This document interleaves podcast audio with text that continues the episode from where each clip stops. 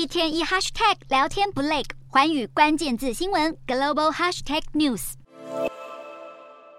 中国的雷丁汽车创始人近日公开举报地方政府官员，逼迫他的公司造假业绩，引起广大讨论。山东潍坊的昌乐县委书记王潇直接被点名指控，雷丁汽车集团去年呈报工业销售产值六十七亿多人民币，但实际财务数据却只有二十多亿。集团表示，在王潇的压迫下，无奈帮业绩灌水，灌了超过四十六亿人民币。山东省政府现在成立调查小组进驻昌乐县，要查核情况。谈到公家机关跟企业的贪污问题，中国的网络科技龙头腾讯近期也传出一封内部邮件，揭露有四十八位员工涉嫌贪腐贿赂，因此受罚。这四十八人里，从基层职员到部门副总等中级干部都有。对比过往通报，腾讯这次的惩戒人数更是历来最多。这也呼应了执行长马化腾先前在内部会议中形容腾讯的贪腐问题是触目惊心。